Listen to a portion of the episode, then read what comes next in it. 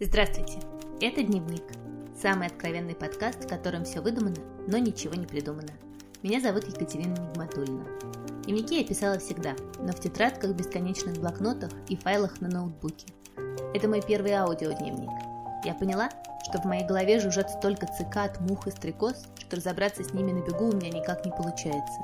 Поэтому я и начала вести этот дневник. В нем я буду ловить насекомых в моей голове и пытаться разобраться, почему они там находятся. Все, что я здесь описываю, происходит прямо сейчас. У этого подкаста нет сценария и продуманной заранее кульминации и окончания, как жизни. Чтобы понять, что здесь происходит, я рекомендую вам прочитать этот дневник с самого начала. Это запись номер 6. На этой неделе я много думала про стыд и его непереносимость.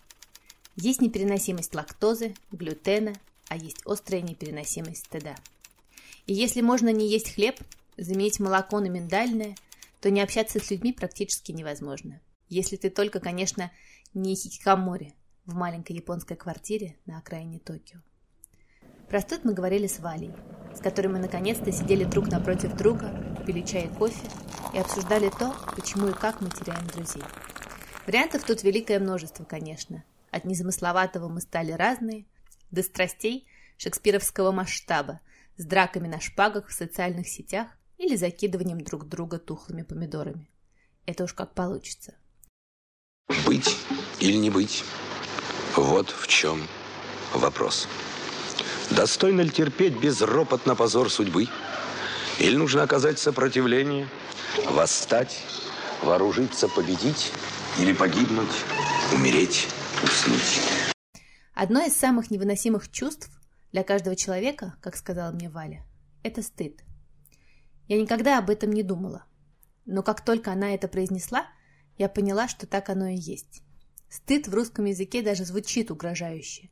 Три согласных звука почти подряд. Одна змеиная «с» и будто зажимающая тебя в щипцы звонко глухая пара «т», «д», а между ними застревающая в горле неловкая «ы». И такое ощущение, что именно этот неудобный звук, обычно заключенный между твердым и мягким знаками, был изобретен в русском языке именно для этого слова – стыд. Стыд, несмотря на всю свою звуковую неловкость, хорошее чувство. Оно говорит о том, что внутри нас есть то, что лучше нас. Когда ты говоришь или делаешь что-то умеренно мерзкое или очень мерзкое, что-то неправильное и противоречащее твоему собственному внутреннему кодексу чести, стыд смачно зевает, потягивается и открывает внутри тебя свои залитые вишневым вареньем глаза. К этому никогда нельзя быть готовым.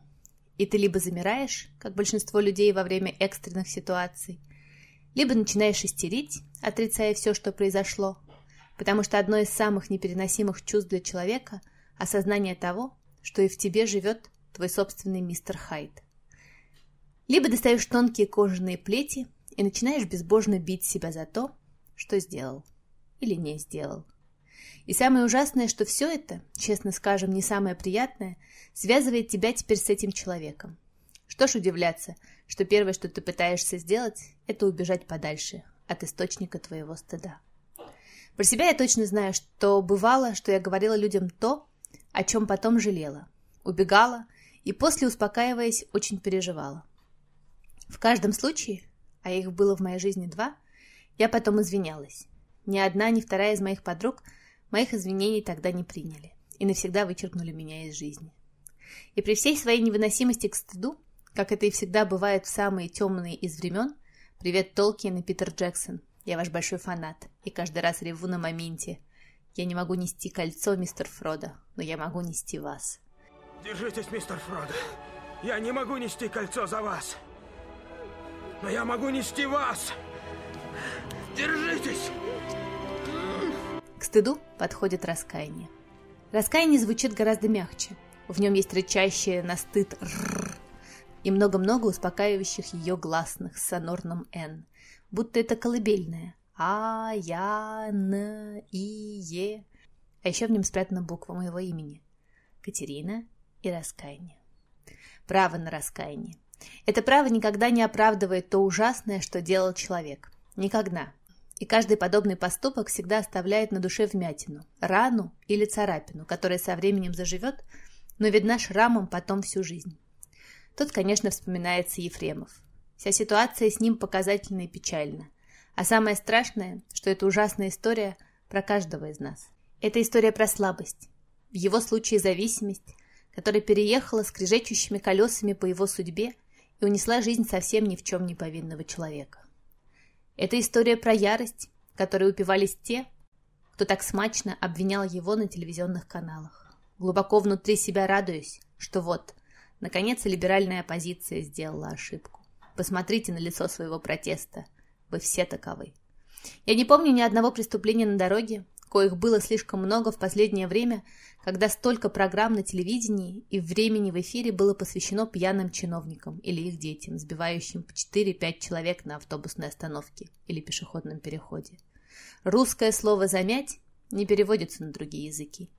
Это же страшно, когда горем одной семьи начинают упиваться и ликовать. Да-да, везде пропагандируя свою боль по поводу утраты, но внутри бесстыдно ликуя.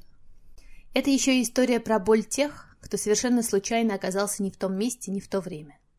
Валя сказала, что это как смерть. Смерть и лес. Когда ты в красивых красных сапогах в горох заходишь в лес, и под твоей подошвой начинают хрустеть сухие, давно умершие ветки, ты не осознаешь, сколько жизней сейчас под твоими ногами. И некоторые из этих жизней сейчас навсегда прервутся, потому что ты совершенно случайно раздавишь их. Так и смерть она идет и без разбора забирает тех, кому не посчастливилось оказаться в лесу под ее ногами. Для меня смерть такая, как показал ее в трех толстяках Великий Могучий в БДТ в Питере.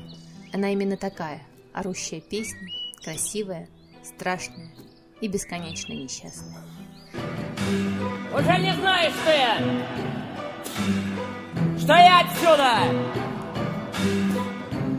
никого да!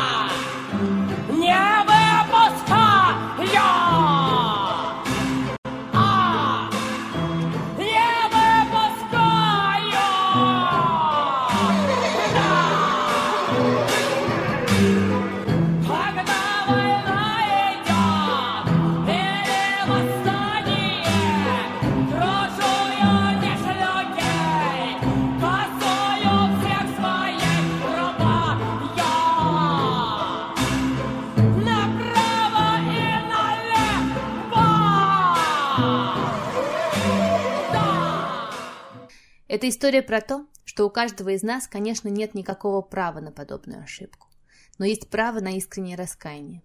И забирать это право у человека – это высший акт негуманности, который превращает нас с вами в нелюдей. Для меня это и есть человечность. Уметь искренне переживать то плохое, что ты, не ведая или не сумев справиться с внутренними монстрами, натворил. И да, у человека, которого ты обидел, всегда есть право не принять твое раскаяние. Но у тебя есть такое же право прожить его внутри себя полностью, каждой клеткой, которой стыд замазал своим вишневым вареньем, каждым хорошим воспоминанием, связанным с этим человеком, и каждой клеткой той ткани, из которой внутри нас вышиты наши собственные определения, что такое хорошо, а что такое плохо. Эта история еще и про то, что самое легкое во всем этом взять и начать вспоминать про человека только плохое – и рационализировать себе то, почему так произошло. Я ненавижу себя, когда я начинаю это делать. Это слабость, говорит, что человек сам виноват. Это сила верить, что он все-таки внутри себя хороший, просто что-то пошло не так. Самое сложное в том, чтобы искренне оставить внутри себя те моменты, которые были для вас обоих счастьем и заставляли вас быть лучше, чем у вас хватает на это сил. Маргарет Этвуд в своем рассказе «Служанки» написала – когда мы думаем про прошлое, мы выбираем именно хорошие вещи. Мы хотим верить, что именно так все и было. Это история про то, что у каждого из нас есть своя зависимость. И это, конечно, не только алкоголь или, не дай бог, наркотики. И то, и другое от меня очень далеко. Но зависимость у меня тоже есть. Моя зависимость в том, что мне всегда нужна правда. Но фактическая правда никогда не бывает правдой в полном смысле этого слова. Это всегда только факты. Валя тогда сказала мне, что я не могу простить людям то, что не могу позволить или простить себе. И это тоже правда. Так и есть. И эта моя зависимость стоила мне нескольких очень важных для меня в жизни людей. У каждого из них Я в свое время попросила прощения. Они тогда его не приняли. Но я буду просить еще. Потому что я до сих пор очень сожалею, что все случилось так, как случилось. Вы должны знать, что мне за это очень стыдно. Я давно догадывался. Все эти выкидки твои идиотские. Зачем ты затеял это? Для меня? Я не понимаю, чего ты старался. Глупо ведь. Ну нравится ты ей не можешь, это же ясно. Так уйди же в сторону, если у тебя есть самолюбие. А ты? А стихи твои? Подумаешь, без стихов можно обойтись. Надо пойти все честно и сказать. Хорошо. Давай пойдем и скажем. А я при чем? Я тут ни при чем. Это твоя затея? Ты и скажешь. Так будет честно. Хорошо, я пойду и скажу. Ну что, что ты скажешь? Опять что-нибудь свое? Я скажу. Прости меня, Горошкина. Это я придумал всю эту дурацкую затею со стихами. Я хотел, чтобы все сбылось, как ты хочешь. Я хотел как лучше. А вышло. Нечестно получилось. Ну к черту эти стихи. Будь они прокляты. Кому они не нужны? Даю слово, что больше никогда ничего, никаких стихов и никаких фокусов. Я ухожу в сторону. Забудьте про меня.